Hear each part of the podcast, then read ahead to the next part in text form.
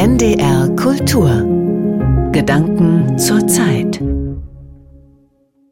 Aufklärung. Ihre Gedanken haben unsere moderne europäische Welt geprägt. Das reicht von den Verfassungen liberaler Demokratien über die Idee, dass Menschenrechte für alle gelten, bis zum Selbstverständnis der modernen Wissenschaft. Zugleich hört man immer öfter die Klage, das aufklärerische Denken habe es neuerdings ganz schön schwer, erst recht in der zersplitterten Meinungslandschaft der digitalen und sozialen Medien. Antiaufklärerische Bewegungen versuchen, sich das zunutze zu machen, rütteln an den Fundamenten des gesellschaftlichen Grundkonsenses. Hat Aufklärung also überhaupt noch eine Zukunft? Marie-Louisa Frick lehrt Philosophie an der Uni Innsbruck. Ihre Antwort lautet entschieden Ja wenn wir die vielstimmige Philosophie der Aufklärungszeit als Inspiration zum permanenten Weiterdenken verstehen und als Auftrag, den Verächtern und falschen Freunden der Aufklärung nicht das Feld zu überlassen. Den Essay von Marie-Louisa Frick haben wir im vergangenen Sommer zum ersten Mal gesendet. Es liest Astrid Fietz. Von Immanuel Kant stammt nicht nur der bekannte Wahlspruch der Aufklärung Habe Mut, dich deines eigenen Verstandes zu bedienen, auf ihn geht auch eine Unterscheidung zurück, die heute noch dazu einlädt, sich Gedanken zur Zeit zu machen. Dass er, Kant, in einem aufgeklärten Zeitalter lebt, verneinte er. Aber er und seine Zeitgenossen befänden sich in einem Zeitalter der Aufklärung. Immerhin. Aufklärung wird somit als Prozess verstanden, dessen Vollendung im ausgehenden 18. Jahrhundert noch der Erreichung hart und dabei war dieser geistes- und kulturgeschichtliche Transformationsprozess von globalgeschichtlicher Bedeutung, den wir Aufklärung nennen, zu Kants Lebzeiten schon rund 150 Jahre im Gang. Und heute, wo stehen wir eigentlich? Leben wir in einem aufgeklärten Zeitalter? Woran würden wir das festmachen? Oder befinden wir uns nach Rückschlägen durch horrende Zivilisationsbrüche noch immer oder wieder in einem Zeitalter der Aufklärung? In welchem Stadium dieses Prozesses sind wir? Oder haben wir, wie nicht wenige Zeitgenossen in kulturpessimistischer Gestimmtheit klagen, die Türen zu einem Zeitalter der Gegenaufklärung längst aufgestoßen? So wenig geschichtsphilosophische Diagnosen, die mit einem Schlagwort Aufklärung operieren, taugen, eine komplexe, unübersichtliche Welt zu erfassen, in der über acht Milliarden Menschen leben, so fruchtbar sind sie als Medium der Kritik und der Hoffnung. Wer sich auf Aufklärung bezieht, meint immer schon ihr anderes, das Nicht- oder Unaufgeklärte mit. Wer im Dunkel der Menschheitsgeschichte einen Lichtschein erblickt, dem man folgen sollte, hat eine Idee des Fortschritts, die Vision einer helleren Zukunft.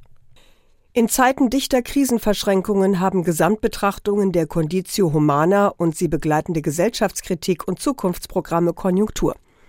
Rivalisierende politische Bewegungen und verschiedene Weltanschauungen bieten ganz unterschiedliche Modelle der Aufklärung an sehen sich und ihre Anhängerschaft als mit Durchblick ausgestattet, ihre Gegner hingegen als mit Blindheit geschlagen. Sie sind aufgewacht, während die anderen schlafen. Sie haben die Lösung, die anderen sind das Problem. Über Aufklärung darf, ja muss man streiten. Ist es eine Fortführung des aufklärerischen Humanismus für eine universelle Achtungspflicht für jede Person, ihren Lebensentwurf und identitäre Selbstverortung einzutreten, oder verengen daraus abgeleitete Diskursnormen den freien öffentlichen Vernunftgebrauch und damit die Möglichkeit zur Aufklärung als solche? Ist Gleichheit der zentrale Wert der Aufklärung oder aber Freiheit? Entspricht es einer aufgeklärten Haltung der Obrigkeit zu misstrauen und sich nur auf sich selbst zu verlassen? Kann es auch ein zu viel des kritischen Denkens geben? Ist es aufgeklärte Vorsicht, den Menschen nicht zu viel zuzutrauen und sie mit Verfahren demokratischer Repräsentation zu zügeln, oder würde eine aufgeklärte Demokratie mehr unmittelbare Beteiligung der Bürgerschaft beinhalten? Setzt ein aufgeklärtes Wirtschaftssystem eher auf nationale Autarkie oder globalen Handel? Ist es Ausdruck einer aufgeklärten Friedensorientierung für weltweite Abrüstung einzutreten oder sind umgekehrt aufgeklärte Gesellschaften besser beraten, sich gegen ihre Widersacher militärisch in Stellung zu bringen oder gar die Werte der Aufklärung mit Waffengewalt zu schützen? Viele dieser Fragen und die Konflikte, die sie transportieren, beschäftigten bereits die Philosophie der Aufklärung. Dass die Aufklärung kein homogenes Projekt war und ihre Verfechter keine uniforme Kampfgemeinschaft darstellten, zeigt die Ideengeschichte deutlich. Die Philosophie der Aufklärung ist eine Quelle der Inspiration, die Fragen, was Aufklärung eigentlich bedeutet und was gerade nicht als aufgeklärt gelten kann, immer wieder neu zu stellen. Das muss bereits bei Kants Aufforderung zum Selbstdenken beginnen. Sich seines Verstandes ohne Leitung eines anderen zu bedienen, ist kein Ideal, das man unkritisch verfolgen kann. Das heißt, ohne Unterscheidung zwischen dem, was man selbst verstehen kann einerseits und dem, was man ohne die Expertise anderer nicht einordnen kann andererseits. Ohne eine solche Reflexivität droht Selbstdenken zu einer selbstgefälligen Attitüde zu werden im schlimmsten Fall zur Revolte des Ungeistes, zum Ressentiment gegen jegliche epistemische Autorität jenseits des Selbst. Hat Kant zu Recht von Faulheit und Feigheit gesprochen, die Menschen vom Selbstdenken abhalten und in Fremdbestimmung gefangen halten, so ist auch von einer anderen selbstverschuldeten Unmündigkeit zu sprechen, von der geistigen Faulheit, sich möglichst umfassend darüber kundig zu machen, was Fachleute mühsam an vorläufigem Wissen erarbeiten und von der diskursiven Feigheit, sich mit anderen Meinungen ernsthaft auseinanderzusetzen, anstatt sie in politischen Debatten lediglich zu karikieren oder zu skandalisieren.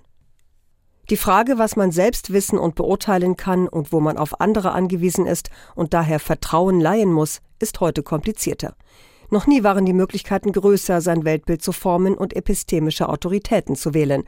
Dank globaler Kommunikation und der theoretischen Verfügbarkeit von Weltwissen dessen Umfang die Aufklärer in Schockstaunen versetzt hätte.